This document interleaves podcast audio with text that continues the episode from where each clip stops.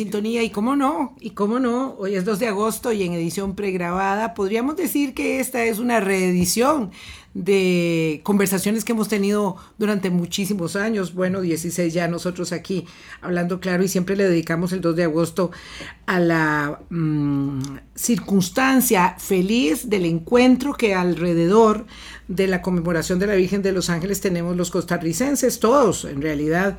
Eh, indistintamente de la profesión, eh, porque es un asunto mm, de suyo propio de la idiosincrasia y por tanto eh, de rasgo cultural de Costa Rica y de los costarricenses. Así que em, digo que es una reedición, pero en fresquito, porque estamos pregrabando unas horas antes de este 2 de agosto del año 2023 y nos acompaña un amigo muy querido de Hablando Claro, el historiador José María Milo Junco. Boris, ¿qué tal? ¿Cómo estás? Buenos días. Buenos días, Vilma, y buenos días a toda la audiencia de Hablando Claro aquí en Radio Colombia.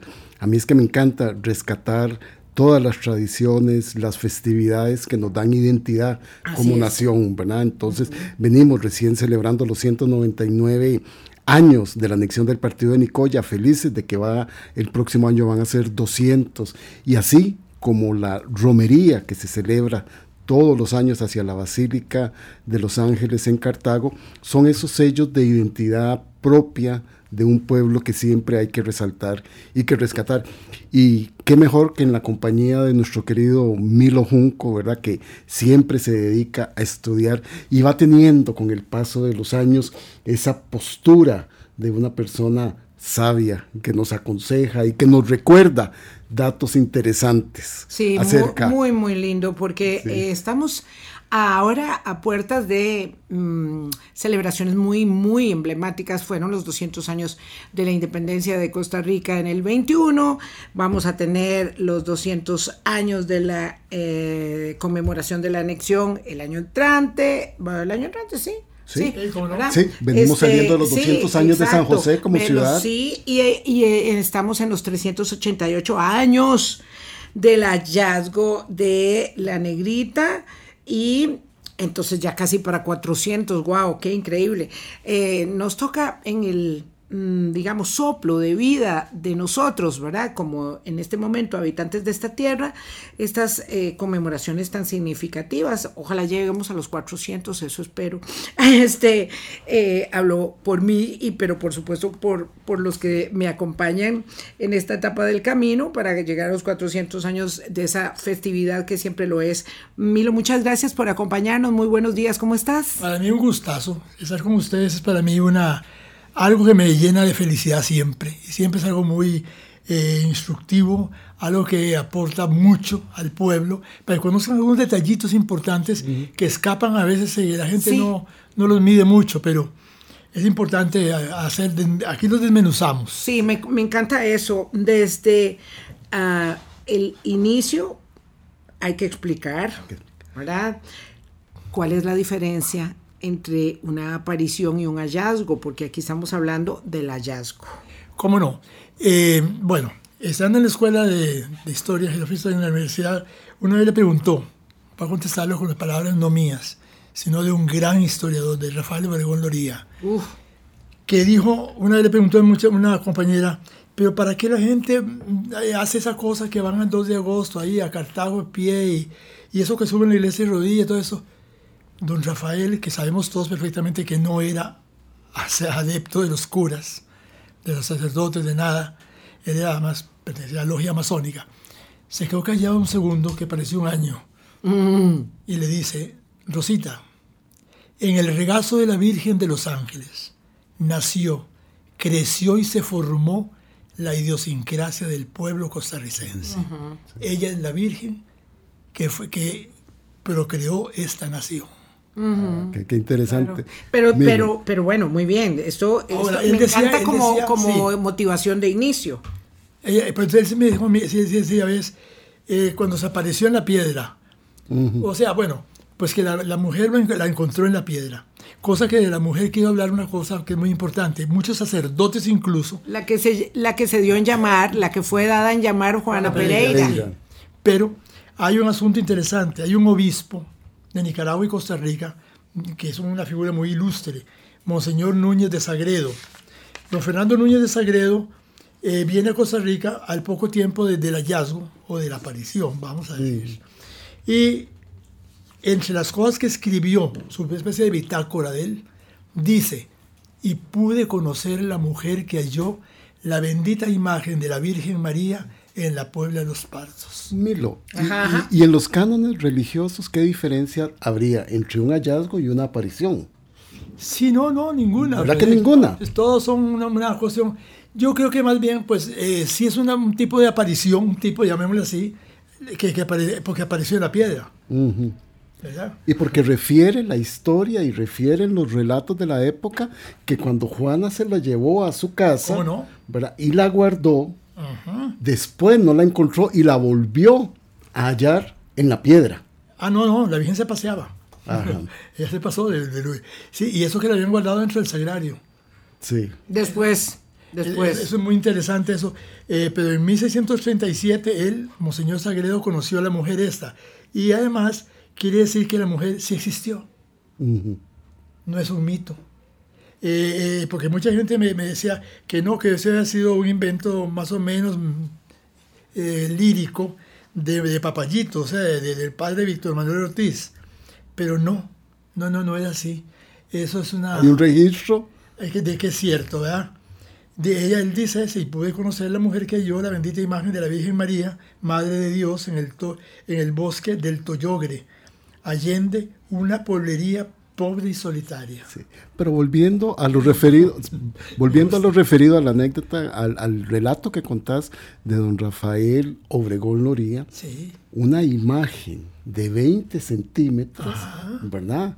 Sí. Este, que por su composición de los materiales es de color negro y por eso se le llama la negrita, es un hito histórico que forja, que ayuda a forjar junto con otros una nación. Se hizo negra, porque no era negra. No era negra. No, la imagen originalmente era una imagencita policromada. Eh, todavía tiene rasgos de pintura en el cuerpo. Yo la he tenido en mis manos. Uh, Ya- ya he ¿en serio? ¿Cómo no? Milo. Tuve la dicha que un sacerdote que era cura de la basílica la bajó, nos la enseñó y yo la pude ver muy, muy bien, la revisé por todo lado. Wow. Sí, muy linda. Es, ves que es una imagencita muy sencilla Ajá. y me hace mucha gracia algo, cómo sostiene tan apretado a ella al niño Jesús. Y el niño es como un garbancito. Sí, claro, porque ser una imagen tan pequeñita. Sí, pero sí, él todavía tiene, por ejemplo, el, el oro de las estrellas en el manto. Tuvo estrellas en el manto, el vestido fue rosado. Ella sí fue trigueña. El niño era blanco. Es algo raro. Ese niño, no sé, pero venía blanquito. Y eh, el, el problema fue que la Virgen la comenzaron a lavar y a limpiarla con, con perfumes. Y el, el- el perfume, como sea, es un dilu- un diluyente. Y ahí comenzó a, a- a- limpiarse y que- y quedó la piedra. Y quedó negra. O sea, ella se puso negra. Ella se puso negra, ¿verdad? Negrita, sí. Se puso como el color que refiere a muchas vírgenes latinoamericanas. Eso eh, me gusta siempre traerlo a colación en esta, en esta fecha, eh, que eh, unen la fe con la particularidad de negros, mulatos, mestizos, pardos, Nuestra Señora de Aparecida en Brasil. Exacto, la Virgen de Guadalupe, la Virgen de la Guadalupe. Virgen de la Caridad del Cobre, en fin, todas ellas negritas. En Europa también hay. En Europa también hay, claro, sí. Sí, sí, sí, sí. Pero estas eh, referencias nuestras que ligan a esas vírgenes, por supuesto también hay eh, santos como San Martín de Porres y otros, ¿verdad? Que son negritos. Sí, este, que, que lo ligan a esta formación de la identidad eh, No, no, nacional, de la identidad regional, ¿verdad? Hay un ensamble. Exacto. Se une mucho. Y yo creo que para una persona de piel oscura, rezarle a una virgen muy blanca, eh, como que no. Pero si es trigueña como él, puede sentirse como más, más empatía, ¿verdad? Dice aquella canción famosa, ¿te acuerdas? Angelitos Negros. Sí, Sí. claro. Sí, sí. Pintor que pintas iglesias, píntame angelitos Sí. negros, aunque la Virgen sea blanca. Sí. Aquí tenemos el Cristo de Esquipulas, hay que eh, recordarlo, ¿verdad? Que debe ah, ser uno de los más significativos a efectos, digamos, de la, de la, del catolicismo. Eh, muy, muy instaurado aquí en, el área metropolitana, pero también en otros lugares del país, ¿verdad? No, en, este México el Cristo del Veneno. Mm. Es negro, pero ese no es negro, es re negro, es color. Pero ese se llama del veneno. Sí, el Cristo del Veneno.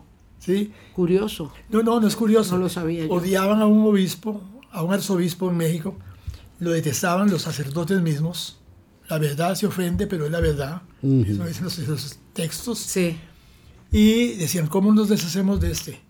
Y entonces averiguaron que el, obispo todas las noches antes de, dormir iba y besaba amorosamente los pies de un Cristo blanco que tenía en un descanso en las gradas. Y dijeron, ahí está la cosa. Consiguieron un veneno fuertísimo y aplicaron el veneno en los pies de Jesús. Y el obispo igual no sabía y los besó con, con todo amor. Pero entonces el Cristo se puso negro, negro, negro, negro y él no se murió. El veneno solo le afectó a, la, a, la, estatuita. 14 años más. Ah, mira, qué interesante, ¿verdad? Que es en la... Hay muchos, es, es, muy, muy interesante. Yo, yo creo que eso es parte del de texto religioso, religiosidad, pero, pero como folclórica. Claro, sí, porque es muy, Perdón, perdón, más despacito, porque acabas de decir algo que no entendí. Sí. ¿Eso es parte de...? Una religiosidad folclórica. Una religiosidad folclórica. Ah, qué bueno. Que se adecua a los tiempos, que se adecua a las poblaciones. Por eso decía, qué rico todos estos relatos, Milo, ¿verdad? Algunos este, que nos refieren incluso algunas posibilidades este, de encuentro entre las diferentes poblaciones en torno a una imagen. Entonces quiero preguntar algo en este momento. En esta religiosidad folclórica, ¿qué papel juega el hallazgo de la Virgen, de la Negrita de los Ángeles, con la existencia de la Virgen Blanca de Ujarras? Bueno, Ahí venimos, me voy a rascar aquí un momentito porque ya me, ya, me diste susto. ya me estás poniendo nervioso. La Virgen de Ujarrás debía de ser realmente la patrona de, la Costa, patrona Rica. de Costa Rica. No cabe la menor duda. Lo que pasa es que sucede algo muy raro, que hay un libro de don, de don, uh, de, de don Eladio Prado que se llama ¿Quién te sacó del olvido? Eh, se refiere a la Virgen de Ujarrás y tiene una, todo una, una, un, aura, un, componente de cómo explica el por qué la Virgen de Ojarrás se diluyó ante la negrita. Y lo dijo ahora nuestra querida compañera y amiga. Porque una es blanca y otra es negra. siempre hago un policromada la Virgen tiene aquí rasgos de la pintura que tuvo un tiempo y era oscurita, e-, era prietica. Y entonces, claro, lógicamente, eh, la, pugna entre españoles e indígenas siempre existió. Eso no hay, no, hay duda. Y el resentimiento. Y aquella tan blanca, Con, con, colochos y, con mantos ricos y todo esto. Y la otra humilde y sencilla. En poblaciones indígenas, pardas, ¿verdad? orgullosamente vengo yo con mi color, es que estoy recordando en Lima, ¿verdad? En esta, en esta dicotomía que nos plantea Milo, ¿verdad? El santuario de San Martín de Porras, casi al frente del santuario de Santa Rosa de Lima. Ella ah. blanca, blanca, y el prietico moreno. Sí, sí, no, claro, no, no, no, así es, no cabe la menor duda. Porque ahí donde la historia también nos tiene que poner en contexto de estos hechos religiosos que referís. Sí, sí, no, no, ese, eh, ahora, yo me, yo me quedo asombrado de que, eso sí, en derredor de una cosa como esta, como dice la belleza internacional que tenemos aquí enfrente, que es Vilma. Ah, sí. Vilma, claro. ah, bueno, él tiene la particularidad de quererme, entonces me, me, me, eleva el autoestima, eso es. Bueno, no, no, no, no, no, es que es la verdad. Eh, en derredor de esas vírgenes digamos, por así decirlo, no estoy afirmando nada, pero aparecidas o no aparecidas, sea milagro o no milagro. Ya son hechos. Son hechos que en derredor de ellos surge una cantidad tan enorme de situaciones y de relatos y de cosas y de, y de prodigiosos milagros. Mira, yo de la Virgen de los Ángeles conozco cosas que me quedo asombrado. ¿Cuáles, Milo? ¿Cuáles? Ah, no, mira, ahí mismo se conserva entre las cosas que los, los, los eh, exvotos, un, un, trozo de madera en pico así enorme que atravesó un hombre de viaje de parte a parte. Ahí hay un libro escrito sobre esto. Y lo lograron sacar, él invocó a la Virgen y salió. Y, y sanó. Y sanó. Oh. Es un milagro portentoso. Y como es hay muchos, pero muchísimos, mira, la gente, a mí me hace mucha gracia porque la gente va eh, a donde ella y a veces uno veo que no son tan creyentes. Son el, como el común de la gente, pero que no, no tienen esa devoción de, de, pecho, ¿verdad? Pero van donde ella. Al final de cuentos van para pedirle algo o agradecerle algo. Claro, claro. Y si se les cumple. Yo he visto mis futbolistas, cantantes, muchachitas de agua corta y escote muy bajo. Y después he visto también eh, monjas, he visto todo, todo, tipo. O sea, es algo raro. A una, ella, a todo tipo de personas y todos van a los, delante del altar de ella. ¿A qué? A pedirle algo, a agradecerle algo.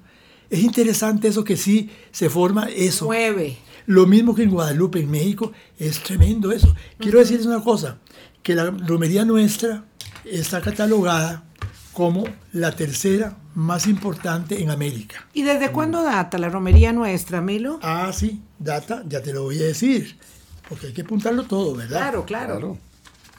No, y usted como viene armado con todos los detalles, vean qué interesante, mientras Milo busca eso, la Virgen de Nuestra Señora de Ujarrás, la de Concepción de Ujarrás, eh, la limpia Concepción la limpia, la limpia Concepción del Rescate de Ujarrás. Tenía ya 70 años de conocerse en Costa Rica cuando, cuando, sí, porque es de 1565, cuando aparece la rival. La, rival del otro lado de la Puebla de los Pardos, que, que es la negrita. O sea, es, es, tamaño, tamaño poco. Claro, pero también hay un asunto y es que eh, eso lo, lo, dice también Fray Nicolás Delgado, que ahora voy a hablar de él, eh, es que había más población en en la Puebla. En la Puebla. Claro. Que en Ujarrás. Siempre. Ujarrás es un lugar muy, muy malsano en primer lugar. Por eso la Virgen tuvo que sacarla de, de, de Ujarrás y llevarla a Paraíso. Ajá. Y está en Paraíso. Entonces, eso es el asunto. Ahora, sí es grandioso el hecho de que la Virgen de Ujarrás tiene una historia muy linda, lindísima, y que se repite mucho en, algunas, en algunos pueblos de, de América. Sí, vale la digresión, mm. cuéntala, cuéntala. Sí, un indígena va a pescar y sencillamente ve flotando en el río un cajón. Ajá. Y dice, ay, cajón, cajón, vamos a ver qué es esto. Y lo sacó, pero como todo se le ve que enseñarse la tatacura, lo agarró y se lo echó al hombro y caminó un gran derecho hasta que llegó a Jarrás. Eujarra ya no aguantó más. ¿Y lo dejó? No, se lo enseñó el padre, le dijo, padre, es que yo me encontré esto, ¿qué es? ¿Qué será? No sé. Y dijeron, abrámoslo. Y adentro estaba la imagen de la Virgen. eso se repite un poco también en Argentina. Claro, pero no, pero no logra, no logra amarrar eso, eso que estás contando, que es que, para, me imagino mucha gente que está escuchando el programa claro. hoy en edición pregrabada, por cierto, con José María Milo Junco, debe ser algo así como, ¿cómo que hubo otro hallazgo antes. Y resulta que ese no logra amarrar, no logra concitar, no logra este, seducir y conformar la identidad de este pueblo, porque, porque es una virgen de ahí como tantas otras, perdón que lo diga de esa manera. Es muy blanca, muy, es bonita, a mí me gusta mucho ella, es muy agradable.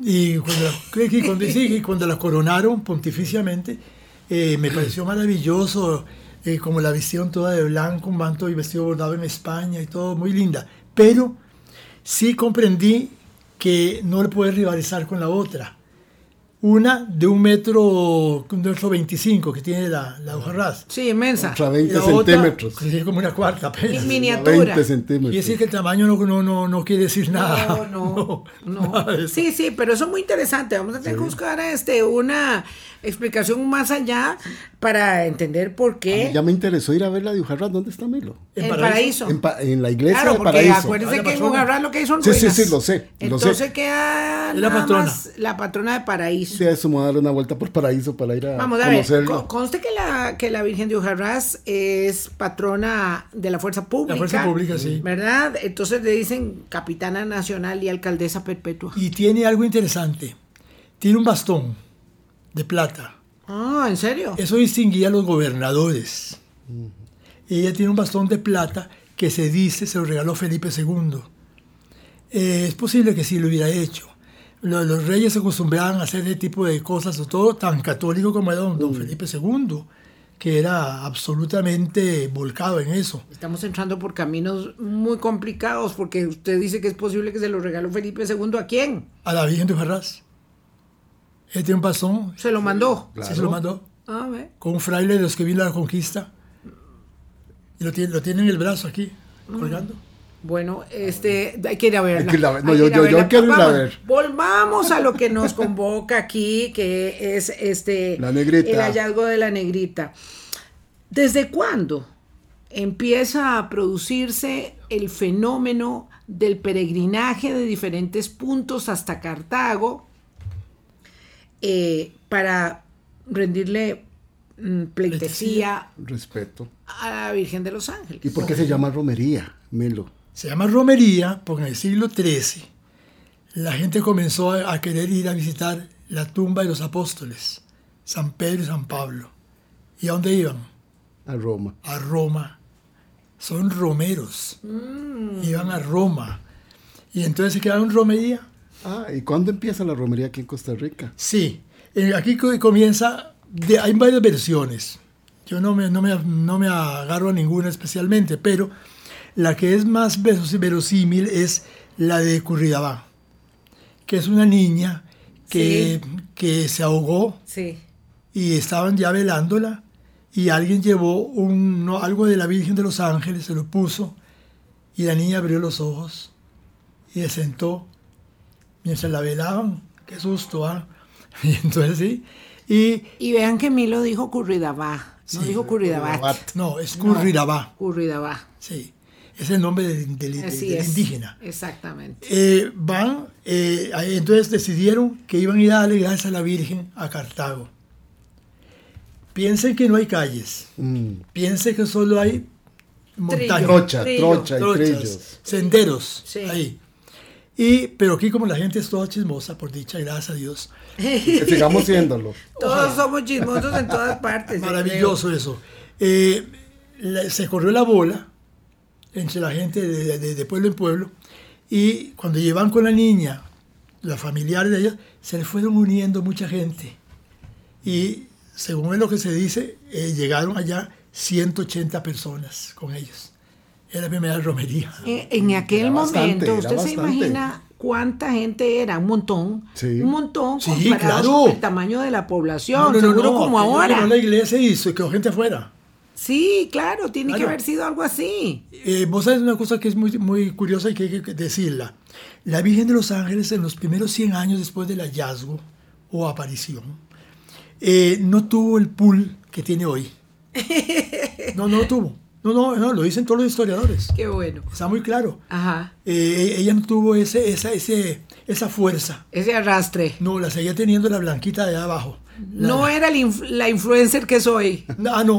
Para hablar en términos No que todos influencer que soy, entienden. no, jamás de la vida. No, no, no. No, en serio, ella fue una cosa muy... Seguía siendo la de Ujarrás. Sí, claro. Eh, pero eh, a raíz de ese milagro y todas esas cosas que comenzaron a suceder, la Virgen comenzó a coger más auge para el- entre el pueblo. Y por primera vez una cosa que, hay que, que que aplaudir. a ¿De qué año dijiste, Milo, para poder esta de Curridabá? Mira, eso tiene que haber sido, ve, si Monseñor Nicolás Delgado llegó aquí en 1688, en 1600 no, no, 1690, creo que fue en 1639.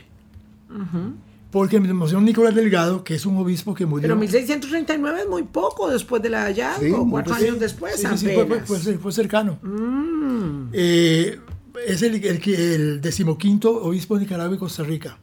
Murió en olor de santidad. Claro, porque hay que acordarse que nosotros éramos un territorio conjunto cuyo epicentro era Nicaragua, no Costa Rica. Sí, no, los obispos estaban allá. Sí, nosotros, nosotros éramos un apéndice de, los padres, los, los curas nuestros se ordenaban allá. Ajá. Sí, sí, sí. Igual como allá la universidad, allá el centro, el centro era allá. el doctor Castro Madrid estudió allá, eh, muchos, muchos patricios nuestros se formaron allá. Sí. No hay que ser tampoco tan. No, no, no, no, así lo sabemos. Que la verdad, la verdad. nosotros éramos aquella colilla que quedaba de la capitanía. Sí, muy, muy, muy chiqui, muy, muy largo, muy largo y muy olvidado. Y aquí hay una cosa interesantísima. Ese, el Monseñor Delgado que como digo, murió en, olor de santidad, eh, murió, gobernó, perdón, de 1688 a 1698. Eh, y en Costa Rica estuvo en 1690 y vio la romería. Y hizo una cosa que no lo hacen ya ahora ningún obispo, pero él sí lo hizo. Bendijo ad perpetuam a todo aquel que saliera de su hogar, de su casa, donde fuera, y peregrinara a la ermita de la Virgen de los ¡Wow! Todos los incentivo. Bendijo ad perpetuum. A todos los, que, todos los que salgan en ese momento, donde, donde vayan a, la, a hacer romería a la Virgen, están bendecidos ad perpetuum para siempre. Para siempre. Vamos a una pausa. Eh, estamos hablando con el historiador José María Milo Junco y hoy es 2 de agosto y celebramos, por supuesto, 388 años de la aparición o hallazgo, dice Milo. Yo soy muy rigurosa con este tema y siempre, ya yo me limito ahí a Monseñor Zanabria que habla del hallazgo y así creo que refiere la iglesia. En una ocasión se, se, le zafó aparición, También se les zafó, bueno, y ahí se nos puede zafar a nosotros. Pausa, regresamos. Hablando claro con Vilma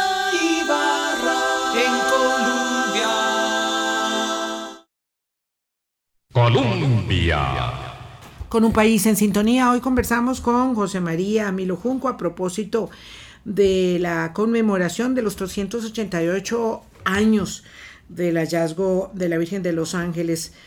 Em, estábamos hablando antes de la pausa, Boris, José María, de em, la romería, de cuándo se instaura la romería y usted nos decía que apenas unos cuatro años después del hallazgo ya se da la primera romería. Desde entonces, sí, siempre ha sido así, siempre ha concitado tanta gente y por eso tal vez fue que cuando se interrumpió, a mí no se me olvida esta, esta eh, hermosa celebración allá cuando vino eh, la H, 1 n 1 ¿verdad? Y siempre recuerdo a la querida ex ministra María Luisa Ávila cuando dice que esa fue la decisión más difícil que le tocó tomar, que fue suspender la, romería. Y bueno, muy pocos años pasarían para que se tuviera que suspender también eh, con motivo de la pandemia. Eh, pero bueno, pero si no ha sido por asuntos muy, muy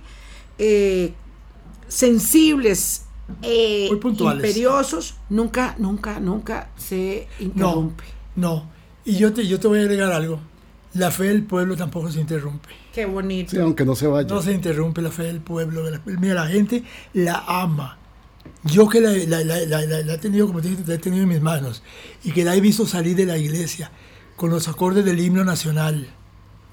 Cuando la he visto eh, que llevan en Miranda el pabellón nacional también, que llegan a, entre el pueblo.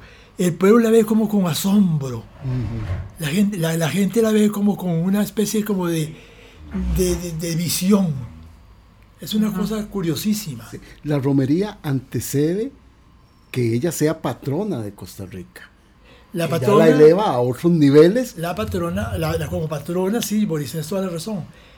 Eh, lo Primero hace- fue patrona de Cartago, hay que decirlo. claro. Ella fue primero patrona de Cartago y fue mucho tiempo después que ya fue declarada patrona de Costa Rica. pariente mío la hizo patrona de la República. ¡Wow! Vea cómo se golpea el pecho de razón. orgullo, Milo. ¿Por qué? ¿Quién? Juan Mora Fernández. Don Juan Mora Fernández era tu. Vos sos soy- descendiente. Sí, señorita. Mm. Eh, Bueno, pues entonces, eh, A instancias también, no creas, de su señora esposa, que era una mujer muy piadosa. piadosa. Muy Claro. piadosa, que es la hermana de don Florencio del Castillo. Bueno, vean qué interesante. Hablando de aniversarios significativos, el año entrante son 200 años de la declaratoria de la Virgen de los Ángeles como patrona de Costa Rica. Hoy estamos en 199 años y llevamos 241 de que fue declarada patrona de Cartago. O sea, hay eh, 42 años de diferencia entre una y otra. Primero era solo de Cartago, ya después aquello no alcanzó y tenía que ser de Costa Rica entera. Entonces, eh, eso, eso es muy bonito porque nos refiere a, digamos, cómo trasciende a la comunidad Cartaga misma para convertirse en patrona oficial de Costa Rica. Eh, yo, yo, bueno, no puedo, no estaba ahí yo. Todavía no soy viejo, pero no tanto. Se dice, algunos historiadores, con colmillos de Drácula, Ajá. dicen que mi pariente la hizo patrona de la República eh, bueno, y el Congreso, ¿verdad? Que Ajá, que- el que es Congreso tenía que en pasar pleno. por ahí. Claro. No, no es un nombramiento así, se acabe la manga. No, sí, no, sí, no. sí, sí. Porque como don Juan Mora Fernández en su momento pasó de la capital a San José, San José. eh, los cartagos quedaron furibundos. Claro, estamos Había que retribuirles. este año esos 200 años de declaratoria de San José y por eso eso fue un añito después. Sí, pues entonces él dijo, no, si ellos tanto aman a su reina de los ángeles como la amamos nosotros también, hagámosla de todo el país. Sí. Había que retribuirles a los cartagos. Entonces, esa fue una decisión política. Política. Sí, claro, sí es por una elección política. ¿Verdad? Ah, no, claro que sí. Eso muy no bueno, muy buen complemento eso, claro. Sí, y el Congreso en pleno. eh, eh, pues, por cierto, quien quiera leer el texto de la declaratoria está en una placa a mano derecha dentro de la basílica. Una placa muy grande donde está todos los firmantes y todo eso. Muy interesante, muy, muy lindo porque los conceptos que, que, que- que elevan ahí dejan en realidad un sentimiento muy tico en primer Sí, lugar. Claro, y muy, como, muy cristiano. y como patrona de Costa Rica sigue concitando esa identidad nacional, Sí. ese respeto, No cabe duda. y le da a la romería también, que muchos en este momento deben estar haciendo, Me encantaría que ustedes vieran, por ejemplo, cuando, este, cuando llega al templete. Ajá. como la gente sencilla, que es la mejor de todas. cómo ¿Cuál es el templete? Está en el, en el parque frente a la, a la basílica. Cómo se quitan el sombrero ante ella. Cómo se arrodillan, cómo, cómo eh, evocan en silencio oraciones a ella, sabiendo como que los está oyendo. Es algo increíble. Es bonito. Es maravilloso eso, mira. Es un pueblo que tiene todavía fe. Ujú. Y, la fe, y perder la fe es algo muy triste, ¿vos sabes? Desde hace días que empiezan las romerías, porque hay gente que va, ya sabemos muy bien, desde antes, pero luego cuando se da esta eh, movilización enorme de personas entre el primero, sobre todo en la, la tarde, todo el día primero, pero la tarde y noche, eh, de Es las personas que eso. están yendo, claro, es, es algo impresionante siempre, Impresionante, sí. no importa cuántos años pasen, la verdad siempre eh, eh, es, es conmovedor verlo. Yo por años lo hice cubriendo eh, esa ah, actividad como reportera y aún ahora que lo veo siempre, porque vivo cerca del camino, uno siempre se siente muy conmovido. Eh, esa romería, ese momento, da inicio a una serie de actividades que son muy significativas.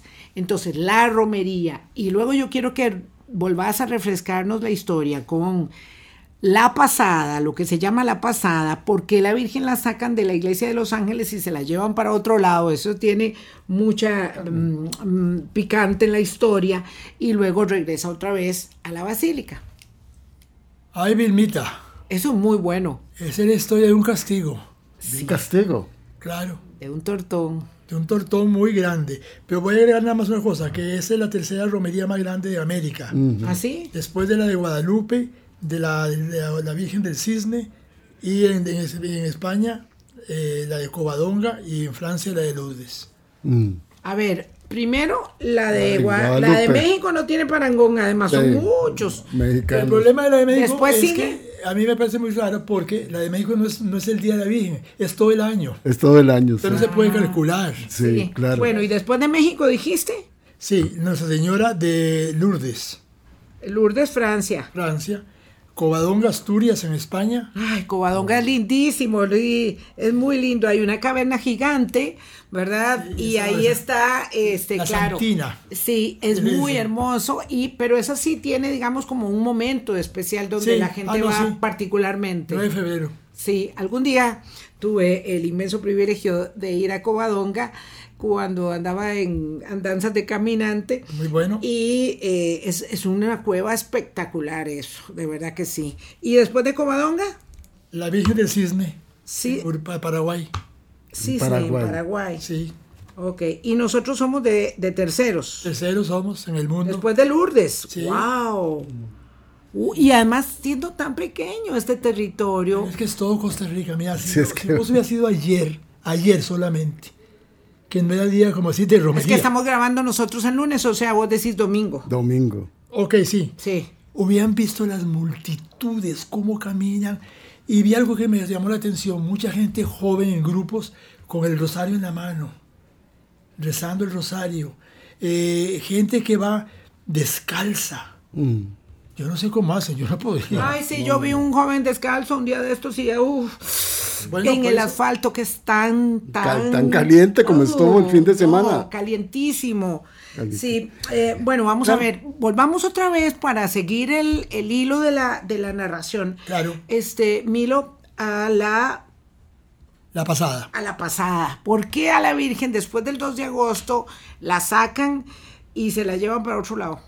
Bueno, yo me voy a basar en Ricardo Fernández Guardia. Ajá. ¿Qué dice don Ricardo? Don Ricardo, vamos ver. dijo. Las lenguas interpósitas de Costa Rica fueron hasta Nicaragua, donde había un obispo maravilloso, porque además fue un obispo que después fue de dos diócesis de, México. Eh, y le contaron que Costa Rica, especialmente Cartago, era lo que se llama un relajo, que era un desastre. Y que se veían, Quien lo vaya a, a, a, a echar carbón. exacto, que se veían las cosas más indecorosas. Creo que ese fue un padre Bonilla que había, que Sí, tenía... pero la fiesta se había, se había, se había mal, de- no sé, como había perdido, Eh, vea, ¿sí o no? ¿qué cosas? ¿Las fiestas de qué? Sí, digo, la celebración? con la celebración y la fiesta alrededor de la romería había perdido un poco Ah, no, ahí no, para de, que llevaran de- esas quejas. de No feo. fue en época de romería. Ah, no. No, no, no. Entonces, pues, Nada más que, que en Cartago se les estaba yendo la manita con las fiestas. No, demasiado. Demasiado. Sí. Curas bailando en un, en un, en un templete que había una, una, una bodega que había en la parte de la iglesia, con señoras casadas o, o así, y se desaparecían a veces, y era señoras bailando también, y mucho alcohol. Bueno, aquello fue una- un relajo nunca visto. Sodoma y Sí. Gomorra. Y en Mazamorra. Mazamorra queda más bonito, mi- Milo. Milo. Entonces un ilustrísimo obispo, tal vez el más ilustre de todos que hemos tenido, que es don Esteban Lorenzo de Tristán y Esménola. Se vino a Costa Rica con dos pajes que tenía, dos muchachitos que eran pajes de él, era costumbre en aquel tiempo.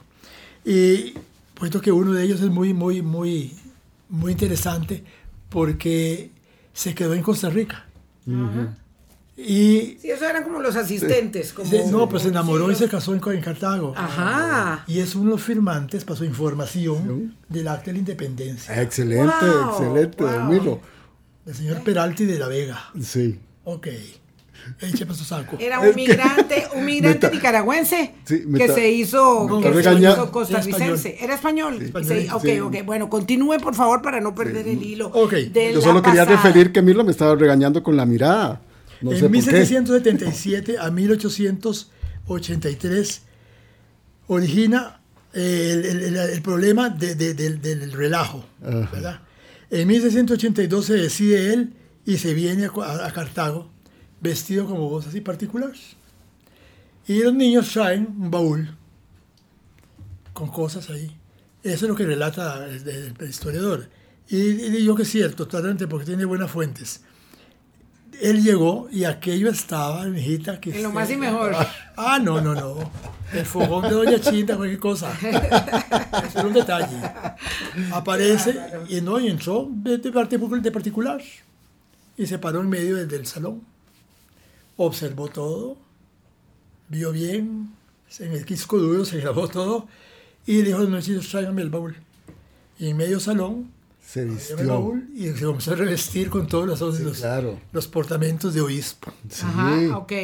Y se quedaron- Para la fiesta. La gente quedó así. No sabían si era un Halloween o qué. Pues se sabe, pero se vistió diferente. Y dijeron, ¿pero qué es esto? ¿Usted quién es? Y Yo soy el era. obispo de Nicaragua y Costa Rica, le dice. Qué tristeza lo que estoy viendo. Qué horror. ¿Cómo es posible que hayan caído en este desastre? Milo, todo eso no es leyenda, todo eso es historia constatada. Historia, claro. Lo, refiere a don Ricardo Fernández Guardia. Sí, él eh, entonces dijo, cierro esta cochinada ya. Y mandó cerrar esa- el- la, la- la sala esa de bailes que tenían ahí. Eso es una cosa para hacer turnos. Ok. Y dijo, saco la Virgen, la voy a sacar de aquí y me la llevo a la parroquia. Por 30 días. Mientras tanto yo arreglo este asunto. Arregla esta cosa. Muy rígido, sí, muy rígido. Cerró aquello y lo convirtió en la primera escuela de matemáticas y de. eh, ¿Cómo se llama esto? De, de, de, de, ah, de ciencias puras. Ok. Y fundó el primer hospital de Costa Rica, San Juan de Dios de Cartago. Ujú. Ok. La Virgen hubo que pasarla entonces a. Él la pasó en la madrugada de ese día con un grupo de señoras, lenguachucas, todas que estaban de acuerdo con todo el, el relajo y acusadoras también de eso, porque hubo mucha gente que después lo llamó y le dijo: Mire, usted no vio esto y esto y esto, y usted no visto lo otro, y aquello es peor que lo que usted piensa. Sí. Ok. Se la llevó a la parroquia. En la madrugada, con, con gente con velas encendidas. Eso habría sido precioso. En vigilia. Y ahí la dejó todo el mes. En ese mes arregló todo él. Y dijo, bueno, ahora vamos de nuevo a pasarla. Así se hizo dos procesiones. La de traspaso, que es la primera, y la pasada, que es la otra. Un mes después. Un mes después. Y entonces... Que eh, sigue siendo algo muy, muy emblemático, muy Sí. significativo. Y yo le añadiría, por favor dígame, don Miro Junco, si me equivoco, que ahí se produce, digamos, un encuentro más íntimo para los cartagos. Así es. Es más de los Totalmente, cartagos. totalmente. ¿Verdad que Es más de ellos Porque es ellos. más de ellos eso de la pasada. Sin embargo, yo he llegado, yo sí, yo he llegado a ver mucha gente, gente también de aquí, por supuesto. Claro que también quiere ir a conocer y a Sí, sí. vivir esa, esa eh, expresión cultural, religiosa, que es tan propia de todo el marco de la eh, romería y las eh, conmemoraciones de la Virgen, pero sí un poquito más íntima. Había un, un presidente que siempre fue, ¿Ah, sí? sí, Chico Orlich, Ajá. siempre fue toda la vida con Doña ¿A la pasada? Sí, a la Sí, pasada. Ah, qué interesante. Siendo y no Vamos siendo presidente. No siendo presidente, Qué ¿no? interesante. Y eso nos permite, antes de ir a la segunda pausa, eh, Milo, preguntarte, eh, los presidentes todos van siempre, porque eso es como, como algo así más allá de cualquier eh, profesión, porque hemos tenido incluso presidentes que son, eh, ¿cómo se llama? A. Masónicos, Sí, por sí, ejemplo, y siempre, siempre los presidentes van a ateos tenido ateos Siempre siempre. van. Presidentes y presidenta. Sí, sí, cómo no. Vean, un caso, lo voy a poner unos, unos cuatro casos. Eh, desde el momento de la independencia y de que la Virgen fue declarada patrona oficial de Costa Rica, porque es patrona de todo el país, oficial, oficial. Oficial. Sí, ya habíamos dicho Es que, por ejemplo, miren, la señora de, de- de- en Argentina, la Virgen de, De Luján. de Luján, es patrona por la iglesia. Y otros, eh, muchos lugares, en Francia, de todos esos lados. Pero ella, ella no. Ella es oficial, al igual que el Carmen en Chile, que está en el templo de Maipú. Que, que- que es donde, donde, se juramentaron los, los grandes próceres de, de- de- Chile. Ok, pero el problema es una cosa. Por ejemplo, don Braulio Carrillo Colina. Don Braulio Corrilla- Ca- eh, Carrillo Colina era un enemigo, pero así, así fuerte de los curas. Pero no era virgen y no es Jesucristo tampoco. Y asistió siempre los 2 de agosto. Él estuvo presente. Tomás Guardia Gutiérrez no era tampoco Bernardés Subirús, que se le golpeaba el pecho, no, no, no. Pero iba siempre. Y muy bien ataviado, con el vestido militar. De general. De general. Don Próspero Fernández, ya sabemos que cerró iglesias y votó todos los curas vida por haber, salvo las monjas de Sion, que esas como las había traído don Tomás, las, guardó ahí, las dejó, y para que educaran las hijas. Uh Siempre estuvo presente. Don Ricardo Jiménez sabemos que no creía en nada. Y él, súper liberal. Doña, Beatriz. Ah, ¿verdad? Qué personaje. Qué personaje más maravilloso. Doña sí, Doña Beatriz fue con él siempre. Siempre. Eh, hace el año pasado, que no es que hiciera falta, pero, pero sí la ausencia del presidente de la República porque tenía que un, un sarpullido, un catarro, no sé, no, no, recuerdo bien qué era. Sí, sí, sí, sí, sí, hubo, sí hubo una, una, dolencia pequeña. sí. creo que era una gripe. Sí, una cosa que dejaron que no era que no era COVID, no era COVID, no, no, no, no, era una un problema, sí, me parece. No recordaba yo que no había ido, porque sí vi la ceremonia y vi al gabinete. Sí, no, no, no, no, ese eh, eh, fue una cosa por primera vez, qué triste fue, fue no, no es que quisiera falta, no, eso no, pero igual No, yo creo que sí, yo creo que sí es necesario. De, si usted está contando que desde la independencia todos los presidentes siempre han ido, pues yo creo que sí es bueno. Vamos a ver si viene, si, si, si viene, digo yo, si llega hoy, porque ahorita justo después que terminemos esta eh, se estaría preparando ya. Hablando claro, ya empieza la transmisión de los colegas de Noticias Colombia. Quédense aquí en sintonía en 98.7 para este, darle seguimiento a las actividades oficiales de la conmemoración de la Virgen y pues vamos a ver si viene el presidente. Es una fecha que siempre está en la agenda del mandatario de la mandataria, siempre ha estado el 2 de agosto. Y repito así, es, es patrona oficial de la República.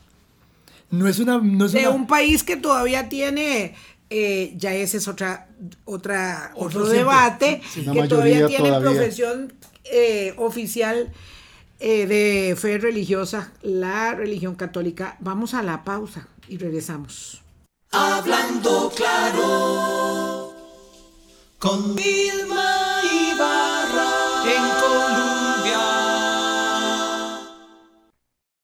Colombia con un país en sintonía. Vamos a nuestros últimos minutos. Bueno, ha estado tan interesante que se nos pasó el tiempo y ahora nos quedan cinco para terminar con José María Milo Junco. Em, esta es la conmemoración 388 eh, de la Virgen de los Ángeles. Dijo una cosa que no quiero que se me olvide. Habló del primer hospital de Costa Rica que era San Juan de Dios. En Cartago. En Cartago. pero yo siempre había pensado que el primer hospital de Costa Rica había sido el Chapuí, el San Juan de Dios, en San José. Entonces ya tomé nota.